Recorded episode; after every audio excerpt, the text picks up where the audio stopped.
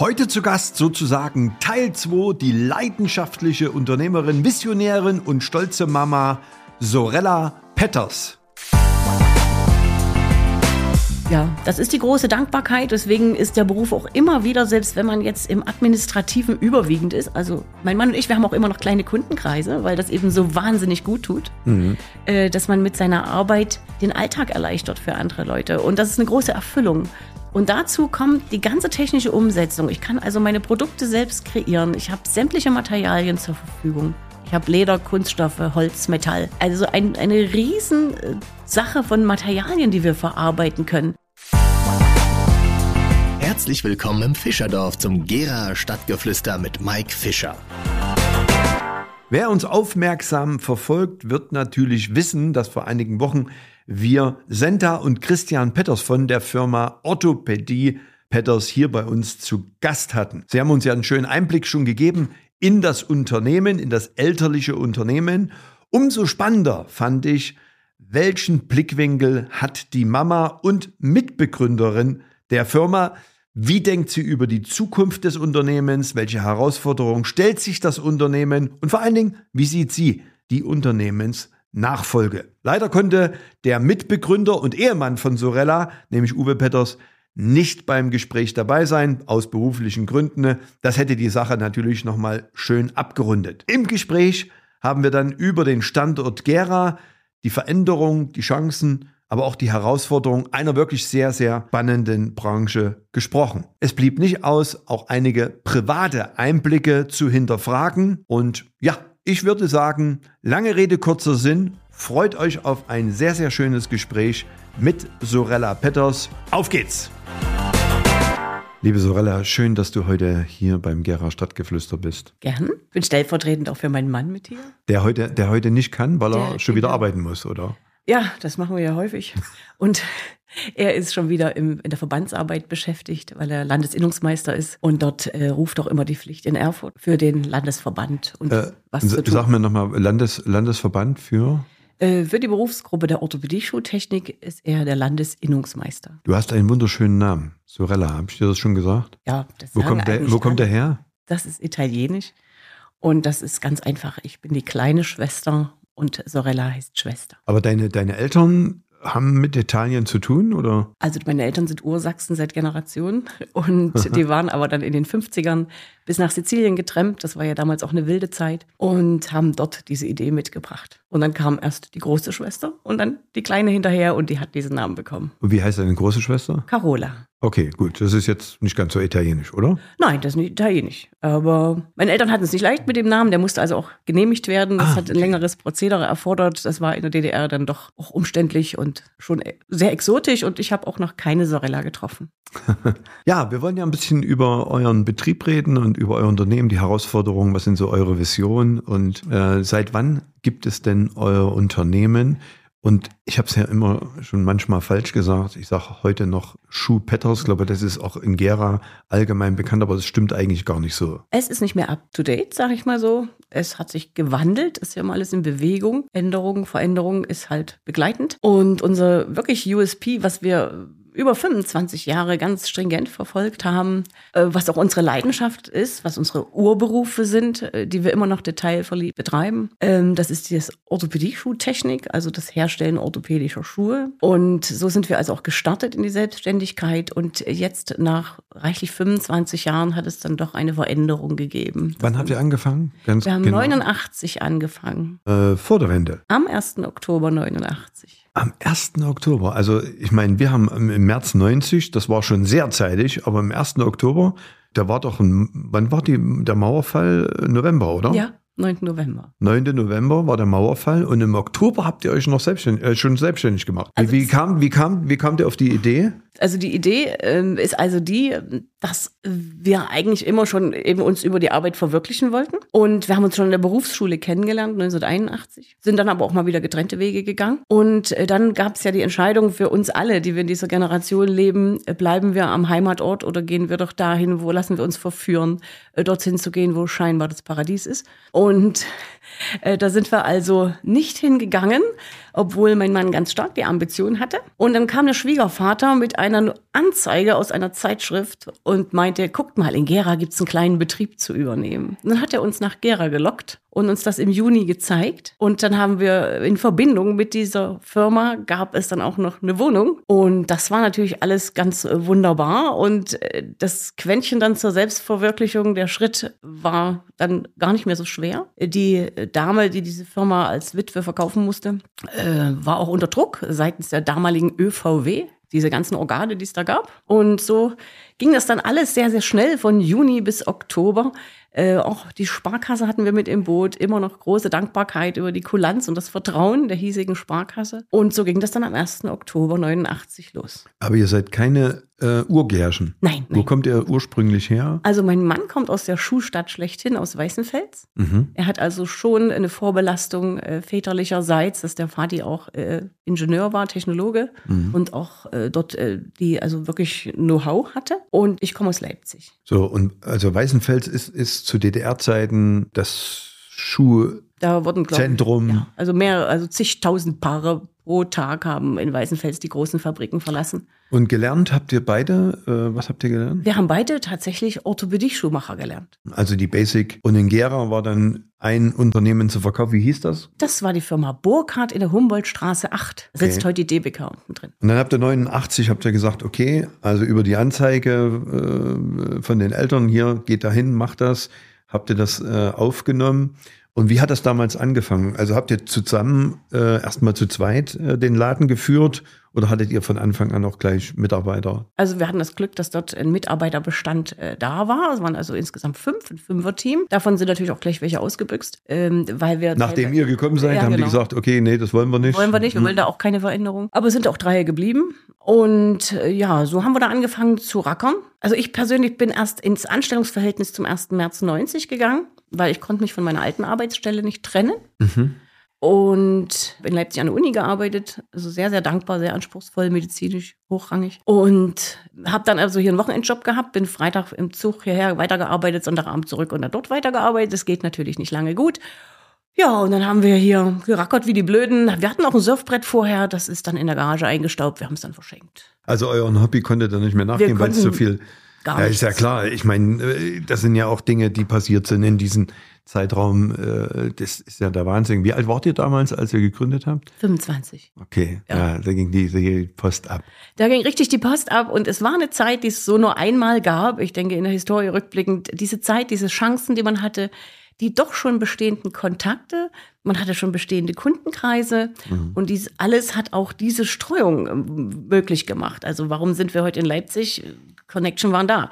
Warum sind wir in Weißenfels? Also in Richtung Sachsen-Anhalt, Bitterfeld hat mein Mann früher schon von Weißenfels aus bedient. Das klingt alles immer ein bisschen komisch, aber das ist eigentlich auch viel mit eingebracht und hat sich damit so entwickelt. Wieso seid ihr, sag- also ich frage jetzt provokant, äh, Leipzig, Weißenfels, äh, warum seid ihr in Gera geblieben bis jetzt? Also Gera ist mh, sehr lebenswert. Also für mich, ich habe Lebensraum. Ich kann all meine doch wieder äh, aufgekommenen Hobbys äh, verwirklichen, sportlicher Natur. Und Gera hat ein Theater, ein wunderbares Theater, das ich sehr liebe. Gera ist mitteldeutsch. Ich bin also ständig ganz zügig, wenn ich irgendwo hin will, überall. Ob das Berlin, Dresden oder sowas ist, auch selbst nach München.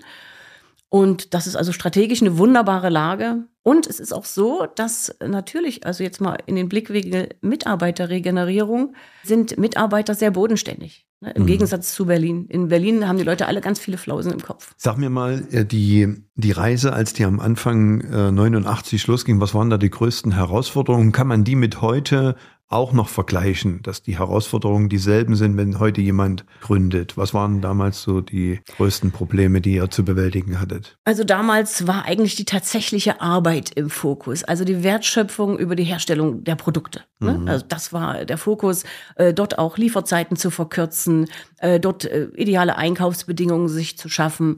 Äh, natürlich auch die Ausbildung von Mitarbeitern. Also wir haben auch seit 1990 ausgebildet und das waren die Herausforderungen. Heute sind die Herausforderungen häufig, äh, häufig die Rahmenbedingungen. Die Rahmenbedingungen, Dokumentationen, äh, Verträge, äh, ja und insbesondere also diese, diese Korrektheit der kompletten Bürokratie. Also diese Bürokratie zu stemmen.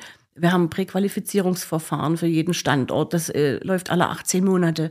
Und dort muss man permanent dranbleiben, dass seine IK-Nummer ordentlich, also dass die Zulassung zur Abrechnung gegenüber dem Kostenträger, dass dort sämtliche Rahmenbedingungen stimmen. Das äh, ist nervig. Also es reduziert Mhm. sich bis dahin, dass unsere Produkte in Nomenklaturen von Zehnstellern gefasst sind. Und wenn die in die Abrechnung gehen, dann muss genau der Zehnsteller der Leistungserbringung identisch sein. Da muss die Diagnose dazu passen auf einer Verordnung. Und das ist äh, schon ein anstrengendes Business, weil auch häufig die Ärzte ja auch gefordert und genau in dem gleichen Dschungel stecken wie wir. Wie viel, wie viel Mitarbeiter beschäftigt ihr heute? Insgesamt, also von Süd nach Nord, sind wir 81. Also von Süd nach Nord bedeutet, ihr seid nicht nur in Gera. Wie viel, wie viel Außenstellen habt ihr? Also insgesamt äh, als Standorte, die teilweise auch minimale Öffnungszeiten haben, entsprechend dem Standort, äh, sind es 18 Standorte. 18 Standorte. Ja, genau. Wahnsinn. Das ist zum Glück sukzessive gewachsen. Aber das Management dazu ist also nicht so proportional gewachsen. Und deswegen sind wir auch manchmal. Also viele, viele kennen euch ja nur aus der Berliner Straße und sagen, okay, ja, da sind die und so. Und manche sagen Schuhpetters. Jetzt wissen wir auch, dass es Orthopädie-Petters heißen muss. Und ihr habt 18 Standorte in Deutschland. Ja. Äh, Gibt es da noch äh, Wachstumspläne? Vielleicht sogar international äh, ist das, ist das drin oder? Also wir haben immer alle Antennen draußen. Äh, Es ist insgesamt in der Branche, mh, denn die Nachwuchssituation ja überall gleich. So ist es jetzt schon so, dass wir für andere Firmen fertigen. Wir fertigen also auch für Hannover und so weiter, weil der Fachkräftemangel uns einfach um die Ohren fliegt. Deshalb ist wieder der Standort Gera so gut, weil es doch bodenständige Mitarbeiter Als. Hauptstandort. Als Hauptanstalt, als zentralisierter Super. Standort, der wirklich die, seine Vorteile hat. Ja, und so sind wir da aus diesem Zentralisierungsgedanken heraus aktiv. Also die Fertigung wirklich komplett zentralisiert und um auch dort wieder die Innovation auf den Weg zu bringen. Denn sonst, ich sag mal, kann man sich einen Zuschneidtisch, CAD modellieren oder alles nicht leisten. Das sind Anschaffungskosten, die sind einfach irre. Und deswegen muss da eine gewisse, es muss ja eine Menge dahinter stehen. Und die Menge müssen wir ran schaffen. Hattet ihr ein kontinuierliches Wachstum in den letzten 34 Jahren, äh, seit 89, seit Gründung, oder gab es da auch ein Auf und Ab? Was waren so die größten Schwierigkeiten, die ihr ähm, als Familie, als Familienbetrieb bewältigen musstet? Also als Familienbetrieb ist es eigentlich die größte Herausforderung, dass sich wirklich das Leben über den äh, Arbeitsinhalt definiert. Äh, dass man da die Kurve kriegt, äh, sich doch frei zu schaufeln, bewusst frei zu schaufeln, um andere Gedanken zu haben. Selbst ist natürlich die oberste Etage häufig mit den Problemlösungen beschäftigt und man darf nicht vergessen, äh, dass man das Positive für sich auch definiert. Weil sonst äh, würde man manchmal ganz schön traurig sein, weil man sehr viele Veränderungsprozesse begleiten muss und gestalten muss. Es ist nicht nur so, dass man die begleitet, sondern irgendwie da äh, sich da in eine Rolle begibt, um das auszuhalten, sondern man ist ja aktiver Gestalter. Und das kostet schon immer wieder viel Kraft. Und deshalb an dieser Stelle sind wir auch wirklich froh und dankbar, dass wir voller Vertrauen äh, dass die Kinder also quasi von selbst gekommen sind und dass wir dort abgeben können. Und das ist, äh, ist ein großer äh, Gewinn. Der, also oh. äh, äh, Christian und Senta, die ja auch im Unternehmen beschäftigt sind, wie ist die Arbeitsteilung zwischen dir und deinem Mann? Wer, wer hat da welche Aufgabe? Also, mein Mann ist der Oberfinanzer und der richtige Zahlenfan. Ne? Also, da, da bin ich dann doch mehr emotional. Ich habe die ganzen Außenstellen unter mir mit meinen ganzen Bereichsleitern. Und jetzt haben wir den Standort Gera an Center übertragen. Also, das bedeutet, die Verantwortlichkeiten gehen ja Ah, okay. über Räumlichkeiten, Fuhrpark, Personal. Alles Mögliche, hängt ja alles dran. Da habe ich jetzt gerne den großen Standort Gera auch übertragen und äh, kann mich jetzt wieder mehr fokussieren auf alle Außenstandorte. Und das bedeutet also permanente Marktbeobachtung, Mitarbeiterpflege, Nachfolgesituationen, Mitarbeiterbeschaffung, also das ganze Programm. Und in Gera selbst oder für das komplette Unternehmen habe ich soweit die, das ganze Marketing eigentlich gemacht, die Homepage und so weiter. Das ist alles sanierungsbedürftig. Jetzt dieser neue Instagram-Kanal. Ich bin froh, dass wir das haben. Man ist dann einfach, man schafft gar nicht mehr. Ne? Der Tag hat wirklich 24 Stunden.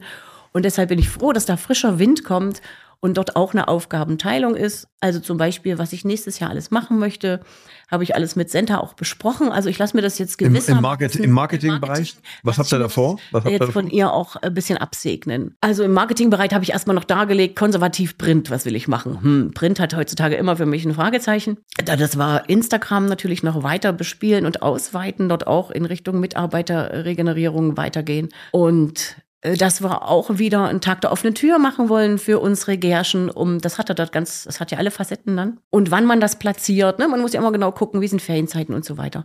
Äh, wann man das platziert, mit welchem Aufwand. Also das ist ja alles, äh, so eine Sache muss perfekt stehen, also bis zum letzten. Ne? Mhm. Also dieser Drang nach Perfektionismus ist einfach immer da. Und ich glaube, das kann man hier wie bei uns vergleichen, wenn man diesen Anspruch nicht hat, doch Perfektionismus anzustreben, dann wird es nur die Hälfte. Ist das manchmal auch äh, ein Problem? Also steht man sich da auch im Weg, wenn dieser Perfektionismus äh, in einen so lebt und brodelt? Ja, ganz deutlich, äh, weil man ist immer in dem Abwägungsprozess und äh, dann wird es mit den gesammelten Erfahrungen, über, über 30 Jahre gesammelte Erfahrungen, wird es manchmal immer schwieriger, die Bauchentscheidung zu treffen, weil mhm. irgendwie schwingt der Bauch immer mit. Also man kann nicht alles rationalen Messgrößen unterziehen. Sag mir mal noch ein bisschen was zu euren Produkten, weil die meisten kennen euch, Schuh Petters habe ich vorhin schon gesagt, ja, machen Schuhe, aber das stimmt eigentlich gar nicht. Ihr seid hoch innovativ. Was für eine Produktpalette bietet ihr an? Und das ist ja auch teilweise echt erstaunlich. Ja, dazu vielleicht auch eine kleine Story. Also wir sind ja tatsächlich die Schuhpetters GmbH. Wir streben auch eine Namensänderung an, aber die hat wieder mit den ganzen Präqualifizierungsgeschichten über den Kostenträgern einen riesen Rattenschwanz. Also müssen wir gucken, wann wir das wie machen. Und wir sind also, Uwe und Sorella sind deutlich Schuhe. Was anderes können wir nicht. Mhm. ne? Da haben wir also jetzt den Schritt gesagt, okay, wir müssen das Unternehmen, also wir sind auch nochmal neu motiviert durch die Nachfolgesituation der Kinder, haben gesagt, wir stellen das Unternehmen doch im Bereich der gesamten technischen Orthopädie auf. Ich persönlich komme aus einer Abteilung technische Orthopädie, wo also alle Gewerke, Prothetik, Orthetik, die Bandagisten gab es früher noch, unter einem Dach gearbeitet haben. Ich fand die Symbiosen immer wunderbar, weil für den Menschen, der braucht nicht nur ein Stück, der ist ja in der Komplettbetreuung. Mhm. Ja, so sind wir jetzt diesen Weg gegangen und haben das also jetzt äh, breit aufgestellt. Dazu kam, dass auch hier am Standort Gera eine Firma technische Orthopädie äh, in die Lage geraten war, äh, weiterzumachen. Das war also doch ein dramatisches Geschehen. Und wir haben aber uns schon lange gekannt durch die Arbeit in der Klinik. Und so sind wir dann mit, mit dieser Firma zusammengegangen und haben dort natürlich wahnsinniges Know-how und Fachwissen dazu bekommen, diese große Schippe draufgelegt, die das ganzheitliche Portfolio jetzt bringt. Also diese, man nennt es in der Fachsprache die technische Orthopädie. Mhm. Dazu gehört das Hilfsmittel Schuh, Orthese, Prothese und so weiter. Und ihr produziert das auch selbst mit euren Maschinen. Also, genau. genau. Also, also nach, nach Maßanfertigung, alles Fertigung, nach Maß. je nachdem, ja. äh, was Patient oder Kunde? Wie, wie, wie, wie bezeichnen wir das? Also im, wenn die Leute zu uns kommen, die, dann sind es eigentlich Kunden. Gehen mhm. wir in das Krankenhaus oder in die Reha-Klinik, sind es natürlich Patienten. Das ist so ein Wechselspiel. Also ich kann mir das ja auch sehr emotional vorstellen, wenn ihr Kunden wieder in die Alltagsmobilität durch eure Hilfe. Also ihr macht Schuhe, ihr macht aber auch Prothesen, Beine, Arme. Ja, das ist die große Dankbarkeit. Deswegen ist der Beruf auch immer wieder, selbst wenn man jetzt im Administrativen überwiegend ist. Also mein Mann und ich, wir haben auch immer noch kleine Kundenkreise, weil das eben so wahnsinnig gut tut, mhm. äh, dass man mit seiner Arbeit den Alltag erleichtert für andere Leute. Und das ist eine große Erfüllung. Und dazu kommt die ganze technische Umsetzung. Ich kann also meine Produkte selbst kreieren. Ich habe sämtliche Materialien zur Verfügung. Ich habe Leder, Kunststoffe, Holz, Metall. Also ein, eine riesen äh, Sache von Materialien, die wir verarbeiten können und verarbeiten vor Ort. Also vom Gewindeschneiden äh, eben bis zur feinsten Naht, äh, die Naht mit Maschine, mit Hand oder wie auch immer. Und das ist, ich sage gegenwärtig, also es ist mir mal so eingefallen, als ich da letztens mal so abends ne, so, so rumging durch die 2000 Quadratmeter Werkstattfläche. Da dachte ich so, oh mein Gott, hier fliegen mir eigentlich 100 Jahre um die Ohren. Da gibt es also wirklich so Maschinen und Geräte, die sind noch so original beschriftet von 1900 Apple-Stückchen. Die haben hm. ihren Einsatz und daneben steht die CAD-Fräse. Finde ich spannend. äh, was, was ich also total begeisternd finde, erzähl mir mal zu dem Produkt Frauenbrust. Ist das dann jetzt eine Prothese? Also entschuldige, wenn ich das jetzt fachlich falsch sage. Aber sowas macht ihr auch. Das ist doch der Wahnsinn. Ja, das machen wir auch. Das ist ja dann wirklich da sehr sensibel zu betrachten, weil es gibt eigentlich äh, bei dem Erstkontakt häufig ein trauriges, eine traurige Vorgeschichte. Äh, dort muss man natürlich auch nicht nur der gute Handwerker und Berater sein, mhm. sondern auch der Psychologe. Und das ist eigentlich ganz häufig bei uns, dass wir in einer Kette sind. Äh, der Patient ist operativ. Es kommt jetzt postoperativ zur Versorgung. Also der Patient hat so viele Hürden zu nehmen. Und eine kleine Hürde, die, eine der finalen Hürden sind wir dann auch, wo man doch auch sehr, sehr einfühlsam, sehr empathisch sein darf. Ich möchte es. Für mich ist eine große Erfüllung. Ich darf das sein. Macht ihr das, macht ihr das aus dem Bauch oder holt ihr euch da auch Coaches, äh, Trainer, die sowas äh, trainieren? Ich kann mir jetzt gut vorstellen, dass ähm, ein Schuhmacher schon das Gefühl des Schuhs hat und die Leidenschaft und die Liebe, aber ähm, empfindet er jetzt das Gleiche, wenn jetzt ein Patient kommt? Ist, äh, oder, oder ist das instinktiv bei euch drin? Wir sind, sag ich mal, durch äh, doch einen Anteil in der klinischen Arbeit, dass man Erstversorgung macht, äh, sind wir da sehr sensibel und haben uns da auch von außen äh, wirklich äh, Hilfe geholt, um das bewusst wahrzunehmen, weil das der Fokus nicht nur in eine Richtung ausschlägt, nämlich zum Produkt hin, sondern genauso parallel wirklich der Mensch wahrgenommen wird.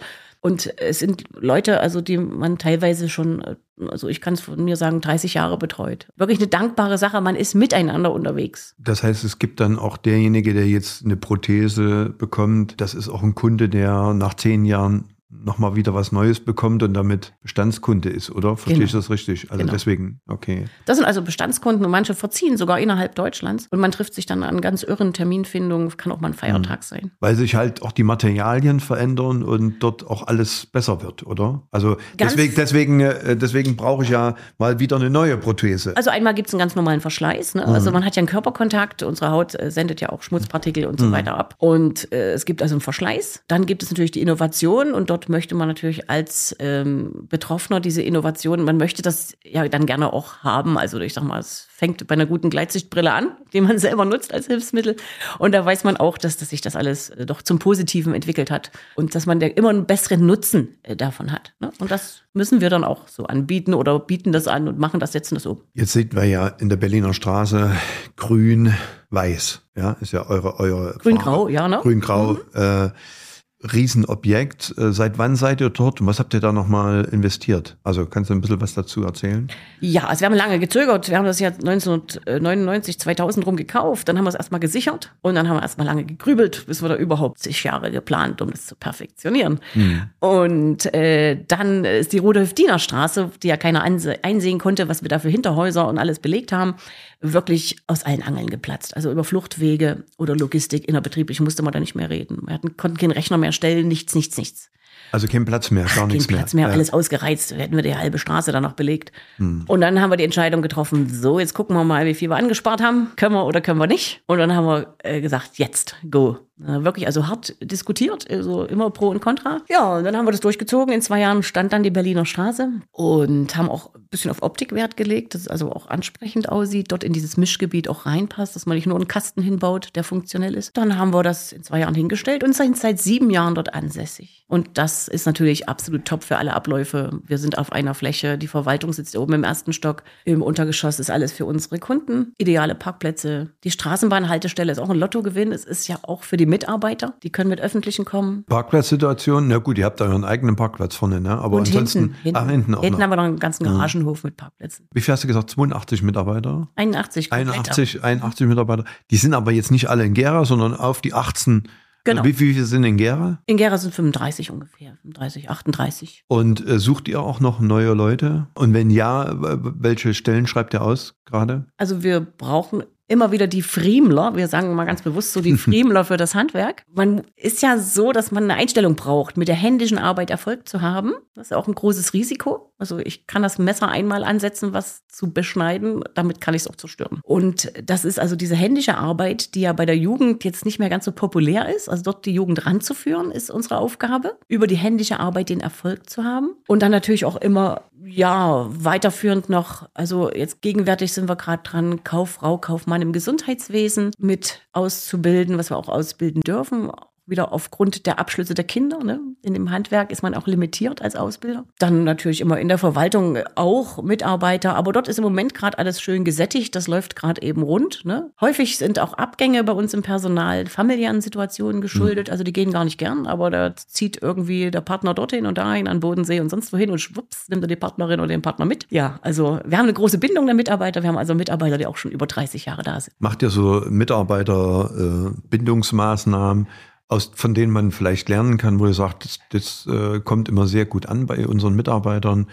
Was gibt's da so für, manchmal ist das für uns als Unternehmer ist es ganz normal und manche sagen, was, das macht ihr?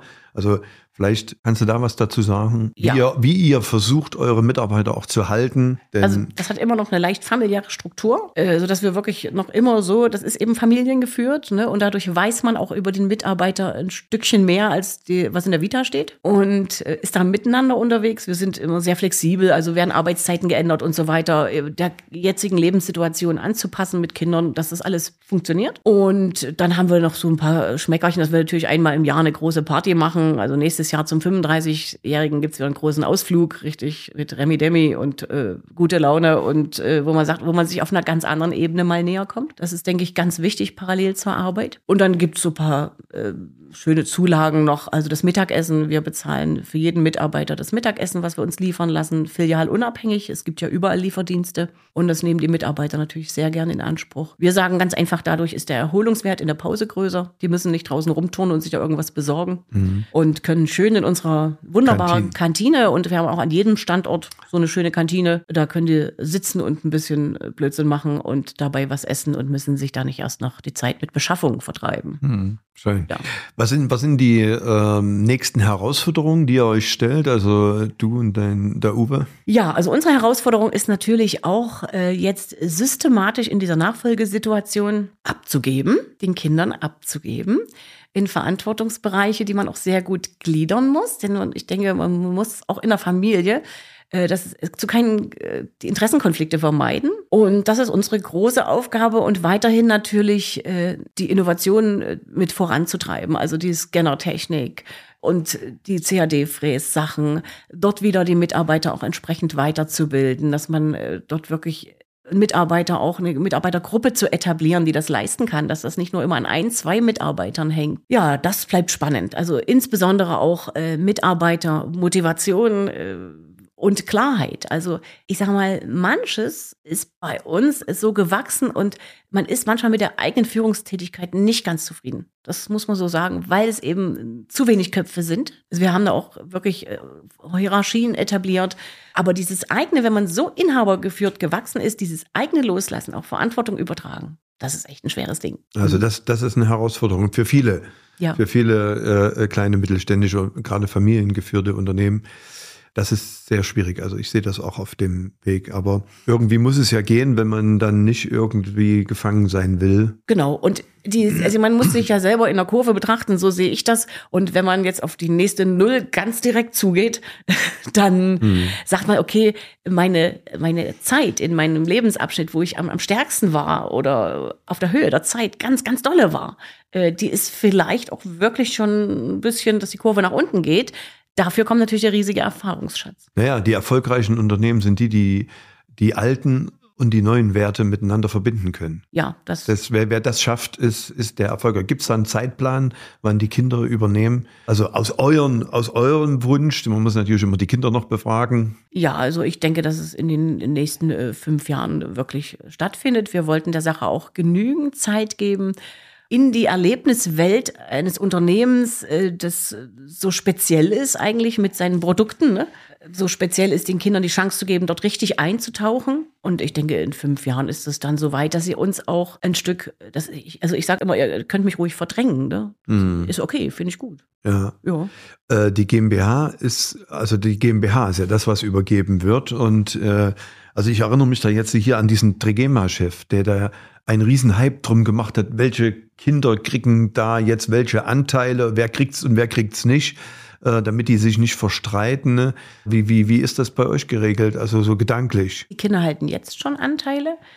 Und zwar, äh, ja, so dass es dann also zu einer Übertragung von Anteilen kommt. Das hat ja dann auch noch verschiedene Blickwinkel, wie man das gestaltet. Weil ich finde, zur Identifizierung mit einer Sache ist es auch wichtig, dass man so richtig mit Haut und Haar, so richtig. Ne? Erzähl mir noch mal ganz kurz, das muss ich noch wissen, wenn man, wenn man so als Familie zusammensitzt, also ich kann mir das so gut vorstellen, die Kinder sind da, alle äh, arbeiten im Unternehmen mit. Äh, Kann man da auch abschalten oder, oder gibt es da eigentlich nur ein Thema Unternehmen, wie gehen wir vorwärts, was waren wieder die Probleme und so weiter? Kann man da auch mal äh, abschalten? Ja, abschalten können wir schon. Also das muss man sich auch sehr bewusst organisieren.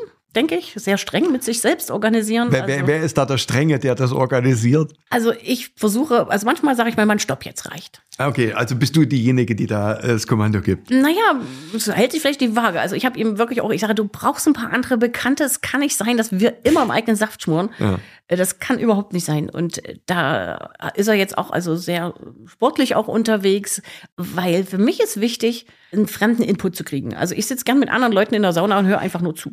Hm. Äh, Weil ich sonst total in meiner Welt gefangen bin. Und dann wird man ja irgendwann oder Ja. betriebsblind oder wie Ja. auch immer. Im Hamsterrad, wie man Mhm, so schön sagt. genau. Also gibt es diese Möglichkeit. Sehr schön. Ja, äh, was würdest du vielleicht so auch jungen Gründern mit deiner 34-jährigen Erfahrung jetzt äh, als Unternehmerin, was würdest du den jungen Gründern, die heute Bock haben und sagen, ich will jetzt mein eigenes Unternehmen machen, was würdest du denen jetzt noch so, vielleicht zwei, drei Tipps, die du hast, was würdest du denen gerne mitgeben, auf was sie achten sollen? Mm, Ich würde sagen, also äh, selber haben wir ja zwei Kinder und das ist das dritte Kind, ganz unbedingt, das größte Kind. Die Das- Firma. Die Firma und manchmal ist die auch schwer erziehbar. Ich, ich danke dir, dass du das sagst, weil das empfinde ich auch. Das, die Firma ist ein Kind und dadurch, dass du mit deinem Mann gegründet hast, seid ihr auch Mutti und Vati. Wenn jemand alleine gründet, ist er Mutti und Vati gleichzeitig. Aber man empfindet das wie ein Kind. Das können viele nicht verstehen. Es ist aber so, weil man im Ja. Rad ist mit allen Facetten. Man muss da auch was aushalten. Permanent aktive Auseinandersetzung, permanent aktive Beobachtung. Und es ist letztendlich so, es wächst ja auch. Also das ist der Wunsch, dann denke ich mal, wenn man äh, sich für dieses Kind entscheidet, dann ist es, dass es auch wächst oder wachsen soll. Und dann ist das, wie gesagt, das gibt's nicht nur ein bisschen, das gibt's nur richtig ganz. So wie man sich als Eltern nicht entziehen kann, äh, so ist es auch wer mit dem Schritt in die Selbstständigkeit. Also, also dein Tipp ist, es ist, betrachte es wie ein Kind. Ja, das ist mein Tipp. Dass man nicht ausnutzt oder sonst irgendwie, ne? weil viele sind ja auch unternehmerisch nur unterwegs, um Geld zu verdienen. Gehört dazu, gar keine Frage, aber es ist mehr. Es ist mehr als eine große Leidenschaft. Und wenn die nicht da ist, dann weiß ich nicht, wann das mal ausgeht, wann da die Luft ausgeht oder so. Das, Und auf dem Weg dahin, sich selber äh, selbstständig zu machen, äh, vielleicht da noch ein Tipp oder eine Weisheit, die ihr äh, gelebt habt? ah, also das ist ganz schwierig. Da möchte ich gar nicht eine Weisheit mitgeben, weil in der Zeit, wo wir das Glück hatten, diesen Weg zu gehen, diesen ersten Schritt zu gehen, das war eine besondere Zeit, Anfang der 90er. Und die, äh, dort gab es viele Marktchancen, wo Märkte heutzutage verteilt sind und so weiter. Das äh, maß ich mir nicht an, dort eine ganz, äh, ganz mit ein, zwei Sätzen eine Weisheit weiterzugeben. Ja, aber dann, dann, dann, dann greife ich da ein, weil äh, 34 Jahre ein Unternehmen auch erfolgreich zu führen, auch in der Form, wie ihr es tut, wenn man das mit Glück bezeichnet, dann sage ich, wer so lange Glück hat, das es können. Also würde ich jetzt sagen. ja Leidenschaft. Liebe Sorella, das war ein tolles Gespräch. Ich danke dir dafür, wünsche dir natürlich alles Gute, also nicht nur dir, sondern deiner ganzen Familie. Äh, mögen eure ganzen Wünsche auch in Erfüllung gehen, auch was ihr euch so vorgenommen habt als Familie. Schönes Weihnachtsfest natürlich. Und Ja. vielen Dank, dass du hier warst. Ja, gerne. Hat mich sehr gefreut. War Premiere für mich. Vielen Dank, Mike. Danke. Dieser Podcast wurde präsentiert von der Fischer Academy, der wohl bekanntesten Fahrschule Deutschlands.